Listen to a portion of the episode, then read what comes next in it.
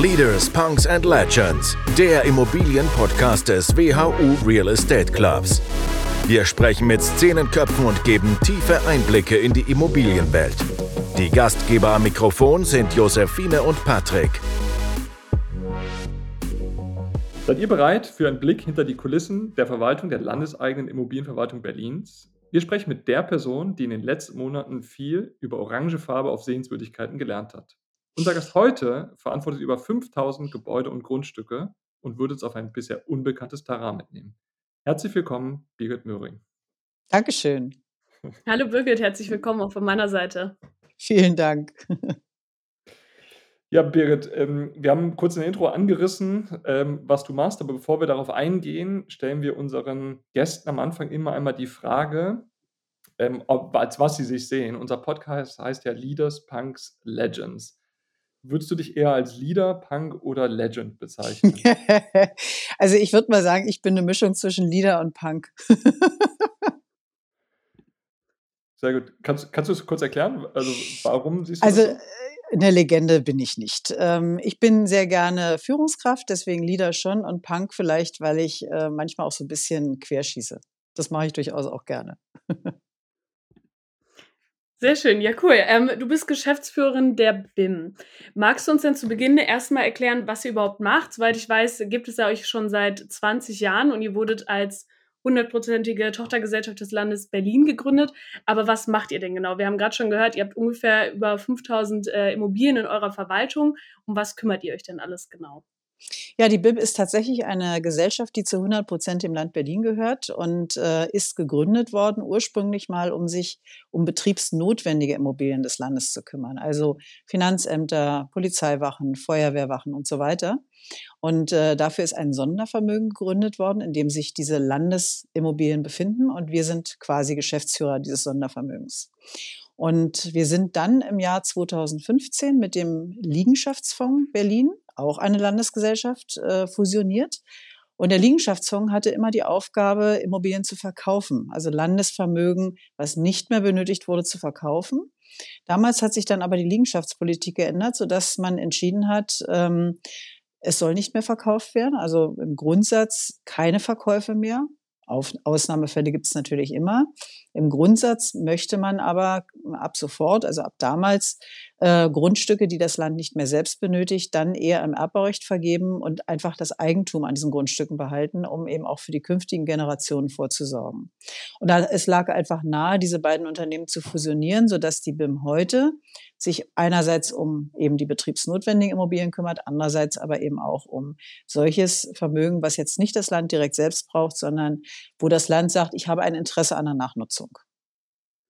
Und dann be betreut ihr die Immobilie komplett, also ich sag mal von der Vermietung, Bewirtschaftung, äh, dass ihr sie instand haltet, saniert, das, das ist alles auch ähm, in eurem Aufgabenfeld? Genau, also der gesamte Lebenszyklus einer Immobilie, den decken wir ab. Okay, ja, spannend. Und ähm, dann beratet ihr ja quasi die Politik und Verwaltung, wie diese Immobilien nachhaltig eingesetzt werden können. Ähm, aber vielleicht gehen wir noch mal einen Schritt zurück. Wo fangt ihr denn überhaupt an? Also welche Immobilien besitzt ihr jetzt heute genau und wie kommt ihr immer an diese Objekte?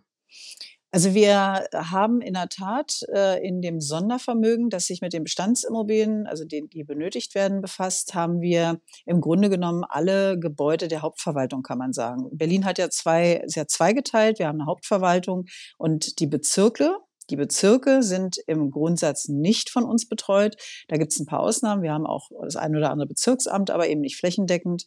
Und die Immobilien der Hauptverwaltung, das sind eben die Finanzämter, die Polizeiwachen. Ähm, das sind aber auch die Kulturliegenschaften des Landes Berlin. Also wir haben beispielsweise das Konzerthaus ähm, bei uns im Portfolio. Wir haben aber auch Denkmäler wie das Brandenburger Tor. Ähm, und eben nachgeordnete Einrichtungen der Hauptverwaltung. Also insgesamt tatsächlich ähm, jetzt mit allen Immobilien, die wir haben, ungefähr diese 5000 Gebäude. Oder man kann auch sagen, in dem Sondervermögen der Bestandsimmobilien, die benötigt werden, befinden sich ungefähr 5 Millionen Quadratmeter Bruttogeschossfläche. Das ist ja, also wenn man da mal so drauf guckt, ich habe in der Einleitung gesagt, 5000 Gebäude äh, und Flächen. Äh, Berlin ist jetzt nicht gerade klein, aber 5000 ist ja schon eine sehr große Zahl.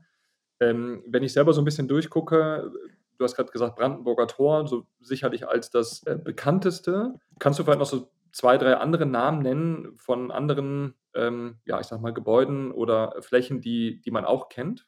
Ja, klar. Also beispielsweise das Rote Rathaus. Das mhm. äh, kennt, glaube ich, auch jeder. Das betreuen wir.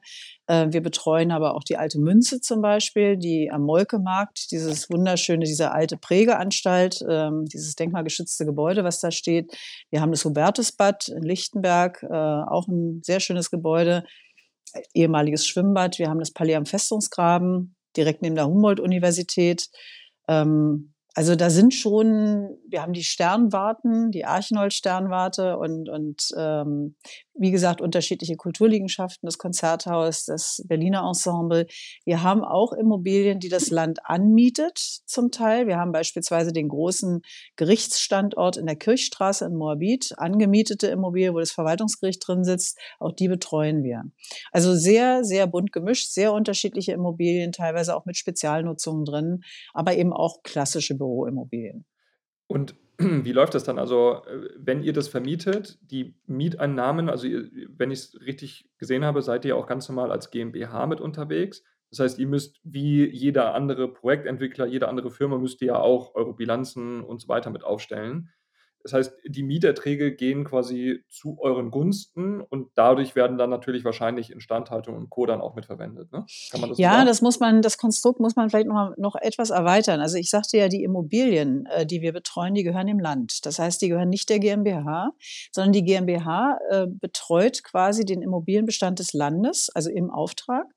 Und ähm, das ist alles in einem Gesetz geregelt. Es gibt ein, ein Gesetz zur Errichtung eines Sondervermögens. Und damit ist, sind die Immobilien, die wir betreuen, alle in dieses Sondervermögen gewandert. Das ist ein Sondervermögen des Landes Berlin, also rechtlich nicht selbstständig. Das steht im Grundbuch Land Berlin drin. Und äh, per Gesetz ist die BIM die Geschäftsführerin dieses Sondervermögens, sodass im Grunde genommen die Einnahmen und auch die Ausgaben direkt aus diesem Sondervermögen getätigt werden. Die BIM selber bekommt eine Managementvergütung dafür. Und ähm, wir haben natürlich Personal, für das wir aufkommen ähm, und eben eine Managementvergütung, die wir dann einnehmen. Also der, der größte Teil unserer Einnahmen und Ausgaben sind die Personalkosten. Ähm, wir haben jetzt fast äh, 900, ja, gut 900 Mitarbeiterinnen und Mitarbeiter inzwischen. Also wir sind richtig groß geworden. Und ähm, aber die eigentliche Musik äh, spielt natürlich in den Sondervermögen. Wir haben jetzt für das nächste Jahr ein Baubudget, also ein geplantes Baubudget von 360 Millionen Euro. Und das ist nur das Geld, was im Grunde genommen äh, wirklich in unserem äh, Sondervermögen als Budget geplant ist. Dazu kommen dann eben noch Fördermittel beispielsweise, die wir beantragen und auch äh, bekommen oder eben auch Investitionsmaßnahmen aus dem Haushalt. 360 Millionen, da müssen wir, glaube ich, direkt mal drauf eingehen. Ich würde das nämlich einmal nutzen. Also 360 Millionen, das wäre jetzt mal der Aufruf an alle äh, Projektentwickler oder Mitarbeitenden von Projektentwicklern. Ja, also bei euch scheint es ja nächstes Jahr noch richtig rund zu gehen. Gib uns doch mal so ein paar Insights zu dir als Person. Ähm, was hast du gemacht? Wo kommst du her? Wie bist du zu BIN gekommen? Äh, damit wir vielleicht auch allen Zuhörern ein Beispiel geben kann, warum man bei euch anfangen sollte. ja, ich habe einen wahrscheinlich etwas schrägen Lebenslauf, würde ich mal sagen. Ähm, ich bin in Berlin geboren, also äh, bin hier aufgewachsen, immer schon in dieser Stadt, äh, habe Jura studiert, ähm, habe dann nach dem zweiten Staatsexamen aber mich umentschieden. Äh, das kommt durch meine Leidenschaft, die man hier hinter mir im Bild sieht. Ich habe, habe einen sehr großen, äh, eine sehr große Liebe für Afrika und für Natur- und Umweltschutz dort und habe eigentlich schon äh, während der Studienzeit angefangen, mich im südlichen Afrika zu engagieren für Nashornschutz und bin dann damals ähm, weil die South African Airways zwar noch politisch unkorrekt, Namibia, äh, Südafrika war damals ja noch ein Apartheid-Regime, aber die Airline, die eben, ähm, die südafrikanische Airline wurde von einem Deutschen hier in, in Deutschland geleitet und der hat mich abgeworben quasi. Der hat mich kennengelernt über diese Spendenaktion für die Nashörner und hat ähm, hat mich quasi abgeworben für die South African Airways, sodass ich quasi nach Abschluss meiner Ausbildung ähm, zur Airline gegangen bin. Und dort, ähm, das war dann kurz nach der Maueröffnung, äh, also Wendezeit, Nachwendezeit. Und äh, in Berlin sollte eine, eine Repräsentanz dieser Airline aufgebaut werden. Und das, das sollte meine Aufgabe sein. Und dann habe ich zwei Jahre mit sehr viel wirklich Spaß, muss ich sagen, in der Reisebranche gearbeitet für die South African Airways. Allerdings ähm, hat sich das eben nicht so bewahrheitet wie gedacht. Also die ähm, Deutschen sind da nicht in erster Linie nach Südafrika gereist, sondern nach Mallorca, sodass ähm, dann nach zwei Jahren zur Debatte stand, ich sollte nach Frankfurt zur Hauptzentrale wechseln und das wollte ich nicht. Und dann bin ich tatsächlich zurück in meinen alten Job und habe damals angeheuert beim Landesamt zur Regelung offener Vermögensfragen. Das ist die Behörde gewesen, die sich quasi mit der Rückabwicklung von Vermögensverschiebungen in der DDR befasst hat. Also meine Aufgabe war es damals, wenn äh, ausreisewillige DDR-Bürger ähm, über den damaligen Ostberliner Rechtsanwalt Vogel ausreisen wollten und einen Ausreiseantrag gestellt haben, dann mussten die in der Regel äh, ihr Immobilienvermögen verkaufen. Das waren Zwangsverkäufe.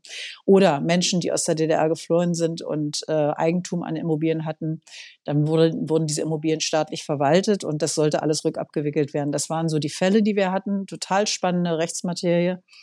Und dann bin ich ähm, irgendwann über diesen Job zur Finanzverwaltung gekommen und da wartete dann das Projekt ähm, Facility Management auf mich und daraus entstand die Gründung der BIM. Und dann bin ich quasi, als die BIM gegründet wurde, als Landesgesellschaft in diese Gesellschaft gegangen. Ja, spannend. Das ist ja wirklich ein bisschen anderer Lebenslauf Ja. von, von einem Jurastudium in die Reisebranche ähm, und dann zur staatlichen Verwaltung hin. Ja, spannend. Ähm, ja, ähm, was du eben angesprochen hast, das Brandenburger Tor, was ihr verwaltet. Äh, da fällt jetzt wahrscheinlich vielen ein. Äh, Mitte September gab es äh, spannende Schlagzeilen zum, zum Brandenburger Tor durch die Aktion der, der letzten Generation. Äh, was ist dein aktueller Take oder deine aktuelle Sicht ähm, auf, die, auf die Situation und wie geht es mit dem Brandenburger Tor weiter? Wir hatten gerade heute eine, eine Pressekonferenz am Brandenburger Tor mit dem Finanzsenator und äh, wir haben jetzt äh, nach äh, den Wochen, in denen wir wirklich versucht haben, die Farbe aus dem Brandenburger Tor zu bekommen, äh, eine, ein Verfahren gefunden, von dem wir glauben, dass immer natürlich mit einem Restrisiko, aber von dem wir glauben, dass wir die Farbe wirklich vollständig aus dem Tor entfernen können. Ähm, das wird jetzt noch einen Moment dauern. Wir müssen ähm, das Brandenburger Tor tatsächlich einrüsten, nicht komplett. Man wird durchlaufen können, aber es wird quasi an den Säulen eingerüstet. Und wir werden dann mit diesem äh, Verfahren versuchen, da wird quasi so eine Art Paste auf dieses Tor gestrichen oder auf die ähm, Stellen, die eben äh, befleckt sind. Und das muss eintrocknen, dann wird es abgewaschen und dann muss man das vielleicht nochmal wiederholen, bis dann wirklich die restliche Farbe raus ist. Parallel dazu müssen ähm, RestaurateurInnen arbeiten, an dem Mauerwerk verrichten, dort, wo eben noch Schäden sind. Und dann hoffen wir, das wird sicherlich auch noch einen Moment dauern. Dann hoffen wir, dass wir wirklich die Farbe restlos entfernt haben. Ja, das klingt nach keiner einfachen Herausforderung. Ähm, ist das vielleicht auch gerade das oder sind das gerade die Herausforderungen, die deinen Beruf so spannend machen und weswegen du jetzt auch äh, schon seit 20 Jahren bei der BIM bist? Ja, also natürlich, äh, wobei das jetzt wirklich ein Negativbeispiel ist. Also ich finde es schon anstrengend, wenn man, ähm, wenn man solche Botschaften quasi in Form von Sachbeschädigungen über die Immobilien verbreitet. Das finde ich, muss man nicht tun. Ähm, und wir werden sicherlich auch dafür sorgen, dass dieses Geld, was wir jetzt ausgeben, das sind 115.000 Euro immerhin per heute. Das kann auch noch ein bisschen mehr werden. Das werden wir uns auch von denjenigen zurückholen, die das verursacht haben, weil das ist ja alles, wie gesagt, äh, Steuergeld. Ne? Das sind alles Mittel aus dem Haushalt, die uns jetzt gerade fehlen, um beispielsweise auch PV-Anlagen auf Dächer zu, äh, zu bauen.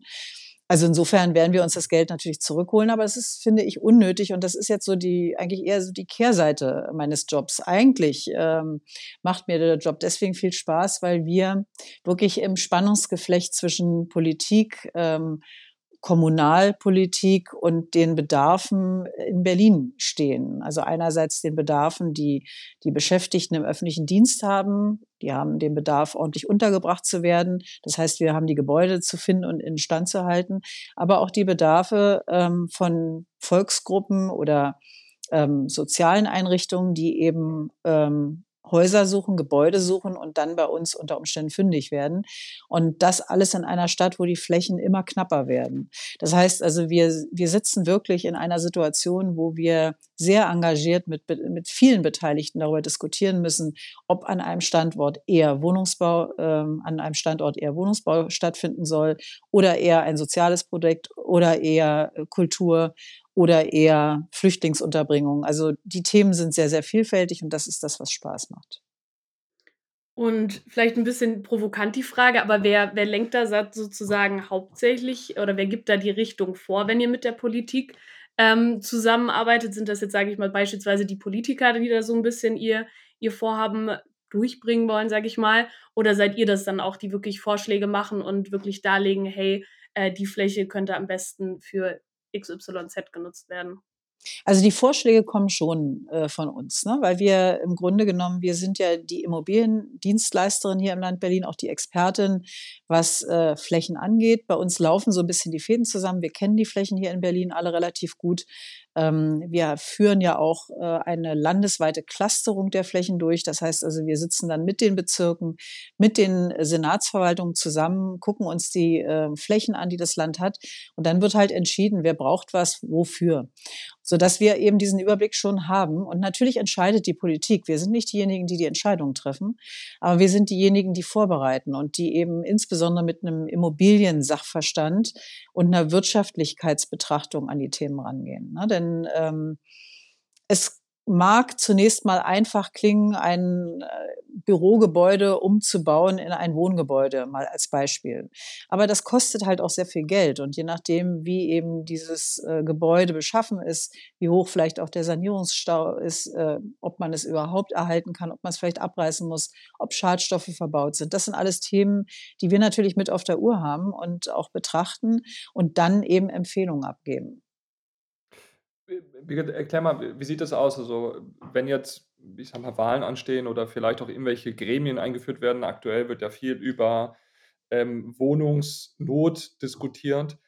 Werdet ihr dann eingeladen? Kommen die Politiker zu euch? Nehmen die euch auch wirklich als Experten mit und sagen, hey, empfehlt uns doch mal, was müssen wir machen? Oder ist es mehr so, hey, wir haben es jetzt entschieden und dann kommen die zu euch und, und wollen dann über die Themen sprechen?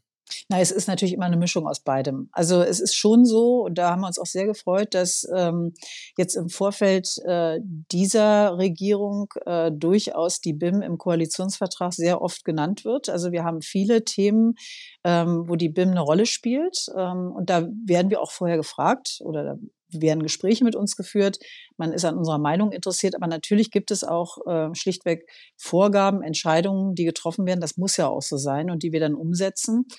Ähm, aber es ist halt sehr, sehr vielfältig. Und ähm, interessant wird's halt immer dann, wenn die Flächenkonkurrenzen im Land Berlin da sind, und die sind sehr oft da, und dann eben Entscheidungen zu treffen sind. Ne? Und da, da können wir oft äh, sehr viel dazu beitragen. Und das ist, glaube ich, das, was auch allen Beschäftigten hier im Unternehmen unheimlich viel Spaß macht. Hm. Du hast vorhin gesagt, 370 Millionen ist das ähm, Bauvolumen für nächstes Jahr.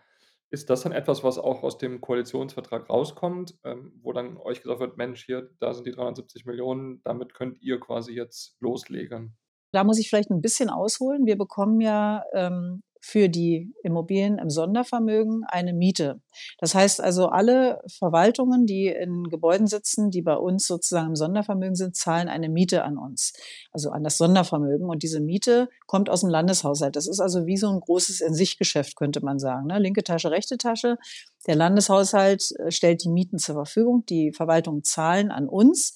Und wir halten dafür die Gebäude in Stand, beziehungsweise setzen sie in Stand. Wir dürfen also am Ende des Jahres einen Überschuss, der sich natürlich ergibt aus den Mieten, weil die Mieten durchaus sind, die sind im ganz untersten Bereich, würde ich mal sagen, der Marktkonformität, also gerade noch so. Es sind also definitiv nicht die Mieten, die ansonsten hier in Berlin gerade gezahlt werden, aber sind so ungefähr im Durchschnitt 8,50 Euro pro Quadratmeter. So, und da bleibt für, am Ende. Für Wohnungen, ja? Nee, nee, nee, für Gebäude, also für, für gewerblich, ne? für Büroimmobilien. Okay. Wow, das nicht für ist ja das ist ja super günstig. Deswegen, also man muss schon sagen, das ist, und das sind Durchschnittspreise, die ich jetzt bilde. Ja, das ist, ja. also sind keine Top-Mieten. Und trotzdem bleibt natürlich am Ende ein Überschuss da. Und wir dürfen laut äh, diesem Errichtungsgesetz, das ich vorhin schon erwähnt habe, dürfen wir Überschüsse verwenden, um Rücklagen zu bilden. Rücklagen muss ich dann eben auch ähm, natürlich handelsrechtlich bewerten und ausweisen. Mhm.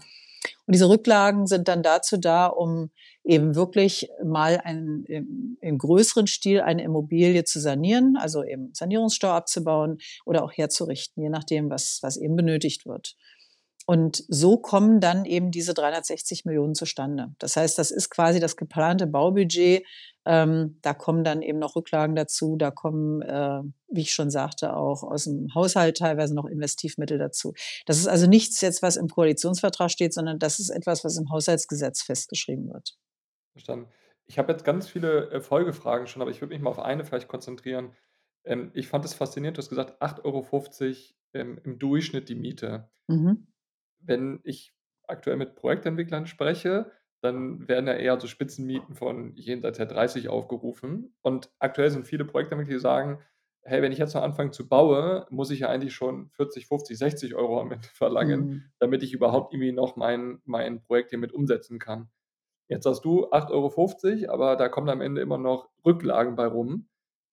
Was können denn andere andere Projektentwickler von dir oder auch von der, von der BIM lernen, dass sie vielleicht für 8,50 vermieten und trotzdem noch Rücklagen erhalten?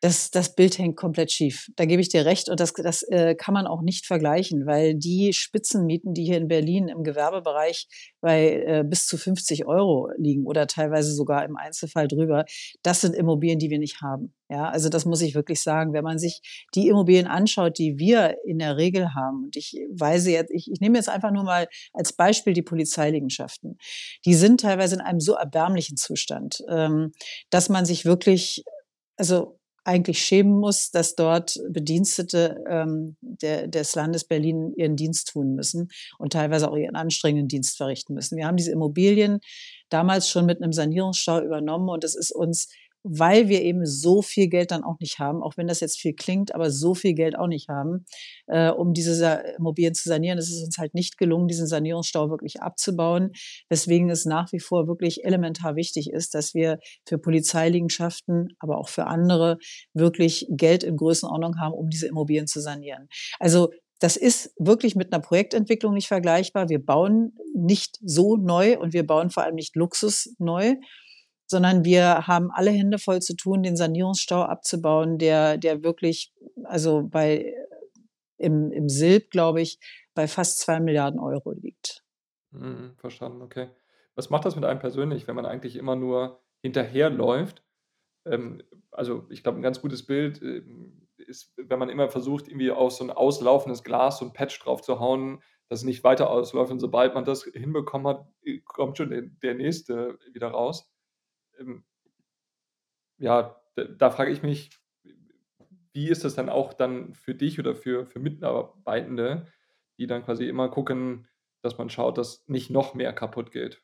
Ja, das ist genau das Problem. Also es ist schon manchmal einfach frustrierend, weil wir nicht, äh, nicht genug machen können. Wir würden gern mehr machen. Auf der anderen Seite muss man natürlich ähm, den Landeshaushalt im Blick haben. Wir wissen um die Notwendigkeit, ähm, auch andere Bereiche in Berlin zu unterstützen. Wenn ich daran denke, wie viele geflüchtete Menschen jetzt zu uns kommen und wie wichtig es ist, äh, da eben wirklich adäquate Unterkunftsplätze zu, äh, zu schaffen. Und wenn ich mir die Schulen angucke, die äh, bezirklichen Grundschulen, die in einem auch ganz furchtbaren Zustand sind, die eben dringend ähm, saniert werden müssen und Schulen, die neu gebaut werden müssen überhaupt erst, dann wird eben deutlich, in welchem Spannungsgeflecht wir uns da bewegen.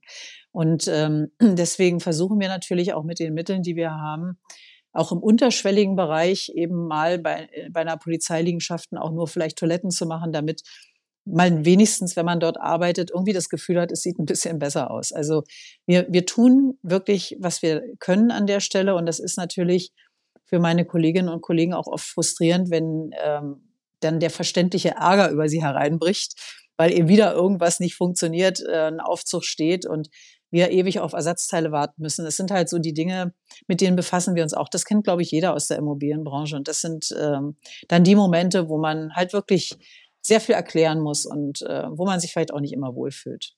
Mhm. Was würdest du sagen, ist das Bottleneck? Also es klingt jetzt nicht danach, dass ihr das Problem habt, Mitarbeiter zu finden, sondern es ist dann eher ein, ein finanzielles, finanzielle Thematik, oder?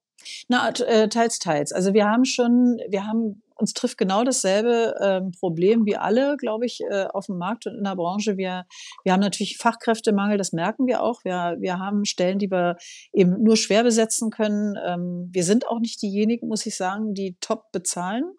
Das wissen wir. Also es gibt natürlich ähm, in der Wirtschaft, aber auch teilweise bei Landesgesellschaften äh, schon Leute, die mehr bezahlen, als wir das können, ähm, sodass wir eben auch bestimmte Fachkräfte vielleicht gar nicht bekommen. Ähm, insofern, es ist eine Mischung. Also wir, wir haben Schwierigkeiten, Stellen zu besetzen. Ähm, wir, wir haben Geld, wir haben viel Geld, was wir auch nächstes Jahr umsetzen. Ähm, es kann, könnte immer mehr sein, das muss man ehrlich sagen, aber da sind wir realistisch und wissen, dass wir uns da halt einfach in bestimmten Grenzen bewegen. Und man muss auch ehrlicherweise sagen, das, was wir jetzt als Baubudget haben, das müssen wir auch erstmal umsetzen.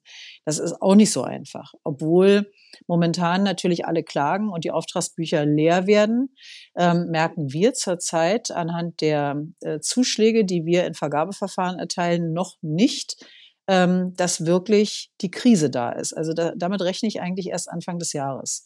Also damit meine ich, dass wir wir müssen ja öffentlich ausschreiben, wir sind öffentliche Auftraggeber. Und äh, bei den Vergabeverfahren ist es noch nicht so, dass wir feststellen, oh, äh, wir können, wir, wir liegen unter dem Budget mit den Zuschlägen, die wir erteilen. Sondern das ist immer noch so ein bisschen anders. Und äh, ich denke, dass der Markt wird sich erst äh, für uns aus unserer Sicht entspannen, vielleicht zu Anfang des Jahres. Da scheint es einen Nachklapp zu geben. Würdest du sagen, dass ihr auch, ähm, oder das vielleicht auch ein Bottleneck ist, dass ihr mit vielen Regularien oder viel mit Bürokratie so ein bisschen zu kämpfen habt und so ein bisschen dieses Image eines äh, bürokratischen Amts habt? Ja, ja, natürlich, natürlich. Also ähm, was natürlich uns immer so ein bisschen schmerzt, alle gleichermaßen, ist das Thema äh, öffentliches Vergaberecht. Wir sind öffentliche Auftraggeber und natürlich halten wir uns an die Gesetze und an die Regelungen und das äh, ist auch gut. Das wurde uns auch in jedem Jahresabschluss bescheinigt, dass wir das ordentlich anwenden alles. Das ist auch wirklich wichtig und notwendig und trotzdem wird es natürlich ähm, einerseits von den Nutzern, von unseren Kunden, die sagen, warum dauert denn das so ewig? Und andererseits von unseren Vertragspartnern, von den Auftragnehmern, die sagen, mein Gott, 30 Seiten Vertrag plus 20 Anlagen, das ist ja fürchterlich. Das wird schon quälend wahrgenommen. Und das ist uns bewusst. Aber das ist nun mal, das ist leider so und das ist auch zum Teil gut so. Wir haben ähm, Gesetze zu achten, die sich, die aus gutem Grund so sind, wie sie sind. Ich mache mal ein, ein Beispiel, was sehr sperrig ist. Ähm, es gibt das sogenannte Lieferketten-Sorgfaltspflichtengesetz. das ist wirklich ein Ungetüm, wenn man sich das einfach anhört. Äh, da geht es aber sehr viel um Nachhaltigkeit. Da geht es eben darum, äh, dass wirklich öffentliche Auftraggeber sich vergewissern, ähm, dass Dinge, die sie beschaffen, dass die in Ländern hergestellt werden, wo keine Kinderarbeit äh, erlaubt ist oder eben gemacht wird. Dass man sich vergewissert, ähm, woher kommen die Rohstoffe, dass ich mich vergewissere, wie, wie kommen die Baustoffe zustande und so weiter. Das, das sind alles Regelungen, die einen guten Grund haben. Und deswegen, ähm, ja, es ist teilweise quälend und das ist sicherlich ein Bottleneck, aber das ist ein notwendiger Bottleneck. Es gibt aber auch Beispiele äh, für sagen wir mal, ähm, Dinge, die uns quälen im täglichen Doing. Ähm, das sind teilweise Genehmigungslagen, die uns genauso treffen wie Investoren hier in Berlin, dass, dass Baugenehmigungen teilweise sehr lange dauern, dass es un, äh, unglaublich viele Auflagen gibt, ähm, dass auch teilweise Gesetze vielleicht ähm, ja nicht so ich sage mal, äh, freundlich, äh, auftragnehmerfreundlich sind, wie wir uns das wünschen würden, mal als Beispiel das Landesdenkmalschutzgesetz. Da würde ich mir schon Änderungen wünschen, die uns das Leben leichter machen. Zum Thema Nachhaltigkeit, habt ihr euch denn als BIM auch eigene Ziele gesetzt, jetzt mal abgesehen von, von gesetzlichen Auflagen, die, die ihr gerne erfüllen möchtet? Haben wir. Wir sind ähm, zum einen natürlich Partner des äh, Berliner Senats, wenn es darum geht, dass Berlin klimaneutral wird. Ähm, daran arbeiten wir auch und da setzen wir sehr viel Hoffnungen auf das neue Sondervermögen Klimaschutz, Resilienz, Transformation, was ähm, auch ein Ungetüm ist. wenn ich das so, genau. Aber was uns, glaube ich, sehr helfen wird ähm, bei der energetischen Sanierung, die erforderlich ist. Aber wir haben uns auch als BIM, als GmbH selbst das Ziel gesetzt, wir wollen selbst auch klimaneutral werden und zwar früher als äh, 2045 und das sollte uns auch gelingen. Also wir hoffen, dass wir bis 2028 klimaneutral sind. Das ist hört sich jetzt an, das ist ein ehrgeiziges Ziel, das, äh, man darf aber nicht vergessen, damit meine ich jetzt nicht die Gebäude, die wir betreuen, sondern das ist nur die GmbH selbst. Okay, verstehe. Ähm, das lange Gesetz, was du gerade erwähnt hast, ja. ähm, vielleicht magst du da einmal kurz genauer drauf eingehen, weil mir kommt das jetzt gar nicht bekannt vor, was das genau beinhaltet.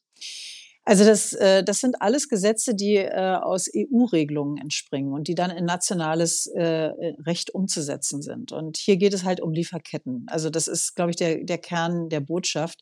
Es geht darum, dass man bei öffentlichen Aufträgen, die man ja europaweit ausschreiben muss, ähm, teilweise auch je nachdem. Äh, einige öffentliche Auftraggeber müssen auch weltweit ausschreiben. Und da geht es einfach darum, dass eben äh, wirklich äh, mit Bedacht, also die, die Auftraggeber die Pflicht trifft, ähm, bestimmte Sachen einfach nachzuprüfen und zu dokumentieren. Wie das nachher alles ähm, in der Praxis umgesetzt wird, das, das muss man tatsächlich schauen. Das Gesetz ist relativ neu und ähm, wir es, es hängt auch an bestimmten Bedingungen, wer es beachten muss. Die BIM selber muss es für sein, äh, für unser Portfolio zwar noch nicht beachten, aber wir setzen es gleichwohl um. Das heißt, wir haben uns äh, die Richtlinien angeschaut und es geht da wirklich im Wesentlichen darum, äh, Baustoffe nachhaltig zu besorgen, auch ähm, quasi den, äh, den, den, äh, das zirkuläre Bauen zu befördern, dann ähm, eben darauf zu achten, dass äh, Auftragnehmern, die man beauftragt mit Bauleistungen oder anderen Leistungen, dass die eben äh, ihrerseits bestimmte äh, Rechte und Pflichten erfüllen, also beispielsweise Kinderarbeit vermeiden, ähm, dass äh, vernünftige Löhne gezahlt werden und so weiter. Also es ist ein relativ umfassendes Gesetz, was eben, wie gesagt, aus gutem Grund zu beachten ist aus meiner Sicht. Und äh, wir haben uns jetzt dahingehend verständigt, dass wir das freiwillig analog anwenden wollen und, und eben auch unsererseits darauf achten wollen.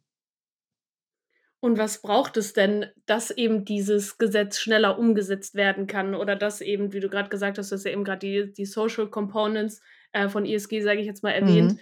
Ähm, was braucht es denn, dass das schneller voranschreiten kann und nicht nur eben ihr zum Beispiel als Gesellschaft bis 2028, hast du gesagt, klimaneutral werdet, sondern wir auch versuchen, das Ganze schneller anzustoßen und dass eben auch Gebäude klimaneutral gebaut werden? Naja, also äh, ich glaube, wir müssen uns konsequenter wirklich mit den Möglichkeiten auseinandersetzen, die wir haben. Also als Beispiel, äh, wir haben in Berlin natürlich nicht genug Freiflächen, um Windkraftanlagen zu errichten. Also sicherlich kann man äh, über Windkraftanlagen auf Dächern diskutieren, ist eine andere Diskussion. Ich glaube, wir müssen äh, sehr viel auf äh, Photovoltaikanlagen setzen und wir müssen darauf setzen, mal als Beispiel, dass ähm, äh, quasi die, die Niederschlags, äh, also einfach nur ein Beispiel, das Niederschlagswasser möglichst äh, nicht in den Boden versickert, sondern dort genutzt wird, wo es aufschlägt. Also dass die Gebäude quasi an der Stelle ähm, mit dem Wasser auch arbeiten können. Stichwort Schwammstadt. Also wir wollen äh, Flächen auch teilweise entsiegeln. Wir möchten gerne Fassaden begrünen, Dächer begrünen. Das alles ähm, ist nicht leicht. Ähm, auch die Photovoltaikanlagen auf den Dächern ist nicht leicht umzusetzen, weil wir ungefähr 45 Prozent unseres Gebäudebestandes sind denkmalgeschützt. Das heißt, wir haben da Regeln zu beachten. Und ähm, da gibt es natürlich dann sehr engagierte Diskussionen mit den denkmalschutzrechtlichen äh, Genehmigungsbehörden. Ähm, das klingt jetzt so ein bisschen so, als wären zum Teil die Denkmalschutzgesetze irgendwie ein bisschen überholt und als müsste man da eigentlich mal was dran ändern dadurch, dass wir so viele denkmalgeschützte Gebäude haben und wirklich ähm, dazu auch stehen. Also wir wenden ja diesen Denkmalschutz an. Wenn wir diese Gebäude sanieren, ich hatte vorhin das Beispiel Brandenburger Tor, wo wir jetzt im Grunde genommen die, die Farbe aus dem Tor bekommen müssen. Das machen wir in enger Abstimmung mit dem Denkmalschutz. Und äh, selbstverständlich achten wir und, äh, den Charakter eines solchen Gebäudes und sind stolz auf, darauf, dass wir solche Gebäude haben.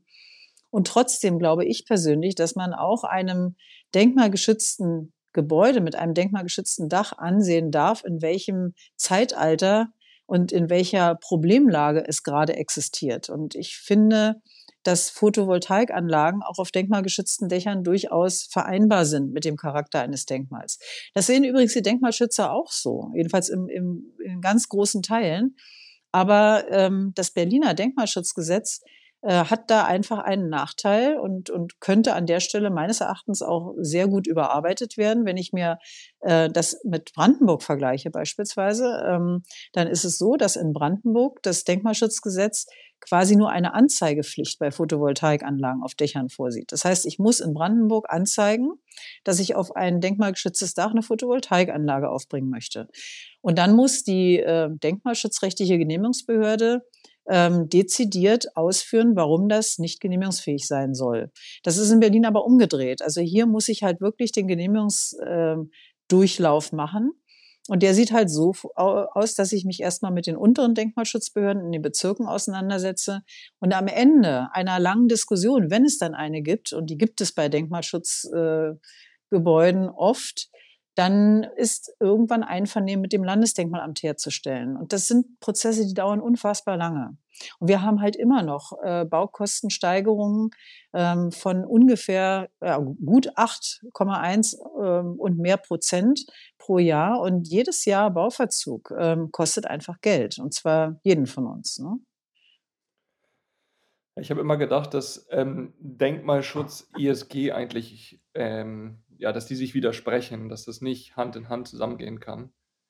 Wäre man über äh, weiß nicht, grünes Brandenburger Tor nachzudenken. Naja, sagen wir mal so. Also ähm, ich bin schon der Meinung, bestimmte äh, Dinge kann man mit denkmalgeschützten Gebäuden tatsächlich nicht tun. Das ist keine Frage. Ähm, ich sehe aber auch, äh, wenn ich jetzt beispielsweise mir das Landesdenkmalamt in Berlin angucke, die Kolleginnen und Kollegen dort, die leben ja auch in diesem Zeitalter und die sehen genauso wie wir die Notwendigkeit, nachhaltiger zu werden, klimaneutral zu werden. Und natürlich wissen sie, dass das nicht ohne Kompromisse geht. Und die sind extrem kompromissbereit. Und trotzdem machen wir uns in vielen Fragestellungen doch noch das Leben auch schwer. Also ich, ich mag jetzt gar nicht irgendwie einen schwarzen Peter hin und her schieben. Ich glaube einfach, Ihre Frage war ja, wie kriegen wir es schneller und konsequenter hin, ähm, nachhaltig zu werden? Ich glaube, wir müssen auch an gesetzliche Regelungen ran. Wir müssen einfach die Schlagkraft erhöhen. Und mhm. dazu müssen wir Bürokratie ein Stück weit abbauen. Wir müssen Genehmigungsprozesse beschleunigen und verschlanken und müssen all denen die Chance geben, die wollen. Und diejenigen, die eben vielleicht wirklich in, vereinzelt äh, behindern, weil sie eben mit ihren eigenen Regeln dann nicht über ihren Teller angucken können, denen müssen wir den rechten Weg zeigen. Ja. Ähm, wenn ich es richtig weiß, ist das Haus der Statistik, das ähm, gehört ja, glaube ich, auch zu dem Sondervermögen. Also für alle, die das Haus der Statistik nicht kennen, aber schon mal in Berlin waren, das ist dieses, ja, ich glaube, man kann das sagen, das nicht so schöne Haus, wenn man am Alexanderplatz aussteigt. Es wird ähm, immer schöner. ich, ja, Richtung Prenzlauer Berg ist es, glaube ich. Ja. Ähm, also, ich wohne jetzt seit fünf Jahren in Berlin. Ich kann, ich kann es nur teilweise bestätigen, es wird immer schöner. Was, was man sagen kann, ist es auf jeden Fall mittlerweile ein Gerüst davor. Ähm, aber das, das, also äh, perfekte Lage ist direkt Alexanderplatz. Ja. Ich weiß gar nicht, wie lange das schon leer steht. Ähm, das ist wahrscheinlich auch ein, ein Objekt, was unter Denkmalschutz steht und wo seit Jahrzehnten vermutlich schon sich nichts passiert. Ich glaube, mittlerweile passiert jetzt was und wird, glaube ich, auch umgebaut. Genau. Aber ich kann mir vorstellen, das war auch ein sehr harter Kampf für euch da, was zu erwirken, oder? Ja, es steht nicht unter Denkmalschutz. Ah, das ah, okay. ist das Gute. Äh, es ist ein Grundstück, was dem Bund gehörte. Also jedenfalls äh, die meiste Fläche dieses Areals gehörte dem Bund. Und ähm, das ist tatsächlich auf Druck aus der Bevölkerung, aus der Zivilgesellschaft ähm, rekommunalisiert worden oder kommunalisiert worden, wie man so schön sagen würde. Das heißt, das Land Berlin hat dieses äh, Areal vom Bund erworben. Und ähm, wir haben äh, dort gemeinsam mit der Wohnungsbaugesellschaft Mitte, mit der WBM und mit Akteuren aus der Zivilgesellschaft ein, ein sehr kooperatives Verfahren entwickelt ähm, auf dem Areal. Also du hast ja den, die Sicht zum Alexanderplatz und dann Richtung Pankow angesprochen. Das ist ja quasi nur die, die Straßenfront, die man von vorne sieht, von der Straße. Wenn man jetzt quasi in den Hof hineinblicken würde. Da ist ein relativ breiter, großer Hof. Dahinter sind dann weitere Gebäude. Ähm, man kann aber in dem Hof auch noch verdichtet bauen. Und die äh, Wohnungsbaugesellschaft Mitte wird dort Wohnungen errichten. Und wir haben die Aufgabe, im Grunde genommen die, die Gebäuderiegel, die zum Straßen, zur Straße, zur Otto-Braun-Straße und zum Alexanderplatz vorne sind, zu ertüchtigen. Und das machen wir. Das heißt, die werden grundsaniert. Und es wird wirklich immer schöner, weil ähm, dort jetzt nicht nur ein Gerüst steht, sondern die Fenster kommen jetzt rein. Und ähm, das ist ja ein Zweckbau. Das ist ein äh, Stahlbeton-Skelettbau. Der, der, ist sehr praktisch, sehr, sehr gut herzurichten. Ähm, eine halbwegs gute Bausubstanz. Und wir werden dort einerseits äh, Verwaltung unterbringen. Dort soll das Finanzamt Mitte einziehen. Ähm, dann ist auch noch für später vielleicht ein Rathausneubau für das Bezirksamt Mitte geplant. Es werden die Wohnungen entstehen. Die Initiative soll dort auch mit einziehen in das Haus der Statistik selbst, also vorne am Alexanderplatz, das Haus A. Und äh, wir, die BIM wird auch umziehen, weil wir auch mehr Fläche brauchen. Wir werden auch dorthin ziehen. Und wir werden, wir planen den, unseren Umzug ab dem dritten Quartal 2025. Das heißt also, hm. das rückt schon in greifbare Nähe. Vielleicht zum Abschluss, ähm, das würde mich jetzt nochmal interessieren, dann hat vielleicht Josephine noch ein paar Fragen. Ähm, wir haben vorhin kurz darüber gesprochen, ähm, es kann schnell wirken, dass ihr eher öffentlicher Dienst seid. Das kommt natürlich immer so mit dem Charme von, naja, ähm, weiß nicht, sind zu langsam, können nichts entscheiden. Kannst du das bestätigen oder würdest du das eigentlich komplett äh, negieren und sagen, nee, das ist eigentlich vollkommener Quatsch, ja, also wir brauchen hier junge Leute und bei uns kann man richtig was bewegen.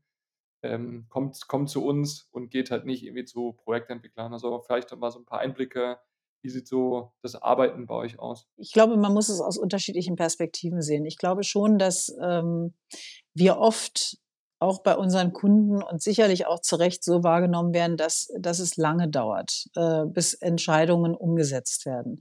Das hängt eben oft mit dem Geld zusammen. Das hängt oft damit zusammen, dass ähm, wir wirklich eine Weile brauchen, bis wir so viel Mittel zusammen haben, dass man eine Grundsanierung für ein Gebäude machen kann. Ne? Also wenn ich, äh, wenn ich mir jetzt beispielsweise die Württembergische Straße angucke, das ist das, äh, das Hochhaus am Färbiner Platz, in dem die Senatsverwaltung für Stadtentwicklung ähm, äh, quasi ihren Dienst tut, was wir jetzt endlich grundsanieren, das ist ein dreistelliger Millionenbetrag, den wir dort investieren. Das, das macht man nicht, äh, da, da muss man wirklich ansparen, bis man diese, diese Summe zusammenbekommen hat. Das dauert einfach Jahre. Und so gesehen wird es sicherlich so sein, dass wir oft auch in unserem Kundenumfeld als sehr langsam und schwerfällig wahrgenommen werden. Das ist so und das ist sicherlich auch berechtigt. Auf der anderen Seite, wenn ich mir anschaue, wie äh, interessant die Aufgaben bei uns sind. Wir haben ähm, so viele Kolleginnen und Kollegen, die wirklich mit glänzenden Augen ähm, manchmal vor mir sitzen, wenn ich dann äh, so Rücksprachen habe und sage, was so, wenn ihr mal Revue passieren lasst, ihr seid jetzt ein halbes Jahr hier, was macht euch eigentlich besonders Spaß? Und die sagen dann, ich laufe abends durch die Stadt mit meinen Freunden und zeige denen das Berliner Rathaus, das Rote Rathaus. Und das ist bei uns in der Verwaltung. Und ich weiß genau, was ich da gerade mache. Und das macht mir einfach Spaß. Und andere sagen, ja, und mir macht es halt Spaß, ähm, wirklich auch verantwortungsbewusst mit Steuergeldern umzugehen, weil das ist ja nicht unser Geld. Wir sind nicht Eigentümer dieser Gebäude, sondern wir, wir sind Treuhänder. Und wir müssen eben gut äh, und, und wirklich sinnvoll mit diesem Geld umgehen. Und ähm, wir haben so vielfältige Aufgaben. Wir, wir vermitteln teilweise zwischen Behörden und Nutzern. Wir haben ähm, Partizipationsverfahren, wenn wir im Erbbau, wenn wir im Konzeptverfahren Erbbaurechte vergeben und so weiter. Wir haben so viel spannende, wirklich spannende ähm, Betätigungsfelder, wo man auch sehr eigenverantwortlich und auch durchaus kreativ arbeiten kann und eben immer mit diesem, mit diesem Bezug, mit diesem Berlin-Bezug. Es ist meine Stadt. Es sind die Haushaltsmittel, mit denen wir umgehen und wir wollen das Beste für die Stadt erreichen. Also das ist schon, finde ich, ähm, eine Grundvoraussetzung, um gerne und gut hier arbeiten zu können. Und äh, ich glaube, unsere Kolleginnen und Kollegen, die sehen das auch so. Ja, das sind ja wirklich äh, sehr spannende und auch vor allem sinnstiftende Aufgabenbereiche, ja. die, du, die du da gerade bei euch erwähnst. Ähm, mir bleibt eigentlich auch nur eine letzte Frage, und zwar, was ich dich gerne noch fragen möchte, beziehungsweise ähm, was du noch unseren Zuhörern vielleicht mitgeben kannst, weil du hast ja auch so ein bisschen, ich würde mal sagen, dich am Anfang eingegroovt, ein bisschen unterschiedliche Sachen ausprobiert, bis du dann eben zu deiner heutigen Position äh, gekommen bist, die dir jetzt ja auch unfassbar Spaß macht und du schon seit äh, 20 Jahren dabei bist. Was kannst du denn vielleicht unseren Zuhörern, vielleicht gerade den jüngeren ähm, mitgeben auf, auf ihrem Weg, um ihren eigenen Weg zu finden? Also ähm, wirklich einfach Sachen ausprobieren und äh, ein kritischer Geist bleiben. Ich glaube, das ist ganz wichtig. Also ich habe äh, bei mir festgestellt, dass ich äh, relativ gut immer wusste, was ich nicht will. Und dann oft über das Abgrenzen, was ich wirklich nicht möchte und festgestellt habe, was so mein Weg ist, wo ich gerne hin möchte. Ich habe tatsächlich, ähm, als ich damals äh, anfing, mich für Naturschutz in Afrika zu interessieren, habe ich wirklich eine ganz andere, eine ganz andere Lebensvorstellung für mein Leben gehabt. Ich wollte eigentlich Tierärztin werden, Veterinärin und wollte in Afrika arbeiten. Und ich bin geworden Juristin und arbeite in der Immobilienbranche. Das ist schon ziemlich krass was anderes, aber ähm, der Weg dahin hat mir gezeigt, dass es im Leben halt ähm, wirklich darum geht, Chancen zu ergreifen. Und ich glaube, wenn man, ähm, wenn man einfach mal in sich reinhört, wenn man sein Bauchgefühl mitentscheiden lässt, wenn man Chancen wirklich ergreift, die sich einem bieten und dabei kritisch bleibt, ähm, dann hat man eine ganz gute Chance, dass man den Weg auch findet, der, der zu einem passt irgendwo. Und ähm, ich glaube, dass, dass es heutzutage einerseits wirklich schwierig ist, wenn ich mir angucke, welche Möglichkeiten man hat. Ähm, andererseits aber, wenn man so ein bisschen in sich reinhorcht und mal ein paar Sachen ausprobiert, dann merkt man schon, wohin man tendiert. Und einfach den Mut haben und machen. Das ist eigentlich mein Rat. Den Mut haben und machen, das klingt doch, klingt doch gut, sind doch schöne Abschlussworte. gut, dann ähm, kommen wir jetzt auch schon zu unserem Immobilien-Fast-Track. Ähm, bist du bereit, Birgit? Ja. Der Immobilien Fast Track. Schwierige Fragen und schnelle Antworten. Los geht's. Gut, dann let's go. Monopoly, lieber Bahnhöfe oder Straßen kaufen? Straßen kaufen. Wohnungspolitik, lieber Anreize schaffen oder klare Regeln? Beides. Also hier muss ich wirklich sagen, beides. Lieber architektonisches Erbe erhalten oder auf Anpassungen äh, oder Anpassungen auf zeitgenössische Standards? Letzteres. Lieber Mietpreise stabil halten oder Energieeffizienz verbessern? Äh, Energieeffizienz verbessern. Lieber mit Politikern oder Unternehmern zusammenarbeiten? Ich arbeite sehr gern mit Politikern zusammen. Lieber bestehende Richtlinien anpassen oder komplett neue aufstellen? Bestehende Richtlinien anpassen. Lieber rechtliche Vorgaben einhalten oder auf die Bedürfnisse der Bürger eingehen? Rechtliche Vorgaben einhalten, weil damit gehe ich auch auf die Bedürfnisse der Bürger ein. ja, sehr schön. Ich glaube, du warst fast unser erster Gast, äh, der sehr kurz und knackig geantwortet hat. Äh, viele führen dann manchmal noch äh, minutenlang aus, was natürlich auch schön ist. Aber ja, lieben Dank für deine Antworten. Sehr gerne. Hat Spaß gemacht. Ich habe eine letzte Frage, die muss ich mhm. jetzt stellen. Ähm, von der Uni, von der wir kommen, die ist ja sehr unternehmerisch geprägt. Mhm. Und jetzt hast du gerade gesagt, du arbeitest lieber mit Politikern zusammen. Daher ich habe gesagt, ich arbeite sehr gerne mit Politikern zusammen. Vorsicht. Okay. okay. Dann erlaube vielleicht trotzdem die Frage, was fehlt den Unternehmern, was die Politiker haben? Was können die von denen lernen? es ist gar nicht so sehr, was dem einen fehlt und der andere einem beibringen kann. Äh, mir macht es einfach Spaß, weil ich äh, bei, bei den Politikern wirklich sehe, ähm, dass die allermeisten wirklich genauso für diese Stadt brennen und, und einfach nach Lösungen suchen. Und das gilt übrigens auch für Unternehmer. Aber ähm, Politiker müssen eben auch Entscheidungen treffen, letztendlich, und sie verantworten. Und äh, mhm. das ist oft nicht leicht. Äh, und ich finde, wir haben ganz viele, die sich da wirklich auch sehr gewissenhaft drüber Gedanken machen. Und das wird oft verkannt. Und das tut mir manchmal weh, weil ähm, es ist immer leicht, auf, auf andere zu schimpfen. Wenn ich mir so vorstelle, dass ich in dieser Verantwortung bin, dann muss ich ganz ehrlich sagen, ich weiß es ja auch oft hinterher besser ne, und in dem Moment vielleicht noch nicht so gut. Ähm, das ist schon eine Verantwortung, die die, die tragen. Ähm, und deswegen, wir haben nun mal eine Nähe auch zur, zur Landespolitik, die wir ja umsetzen. Deswegen arbeite ich gern mit Ihnen zusammen. Das heißt aber überhaupt nicht, dass ich nicht auch gern mit Unternehmern zusammenarbeite. Aber das war einfach in dem Moment, in diesem Moment der Fragestellung einfach so die, diese Präferenz von mir. Verstanden. Ja, herzlichen Dank für deine Zeit und äh, auch die, die Einblicke hinter die Kulissen. Das war ja auch so ein bisschen die Einleitung. Äh, ich fand es sehr spannend, einfach mehr zu verstehen, was ihr macht, wie ihr es macht, ähm, was du aber auch für eine Person bist. Deswegen von mir ganz herzlichen Dank und ich hoffe, dass wir da auch einen großen Teil dazu beitragen konnten, dass ihr als Firma auch ähm, ja, bekannter und interessanter werdet, weil ja, wer hat schon die Chance, mal in seinem Leben sagen zu können, ich habe mich um das Brandenburger Tor gekümmert. Das stimmt. Und ich lade wirklich alle ein, die Lust haben, bei uns zu arbeiten, äh, bewerben Sie sich gerne. Bewerbt euch. Auch von meiner Seite vielen lieben Dank für unser tolles Gespräch. Danke, dass du da warst. Ja, danke schön. Es hat mir wirklich viel Spaß gemacht. Ich kann nicht glauben, wie schnell die Zeit vergeht. Ja, so schnell gehen 50 Minuten manchmal um. Prima. Also danke ganz herzlichen dir. Dank an euch beide, ja? Danke. Ciao, ciao. Danke, ciao, ciao. ciao. Tschüss. Leaders, Punks and Legends, der Immobilienpodcast des WHU Real Estate Clubs.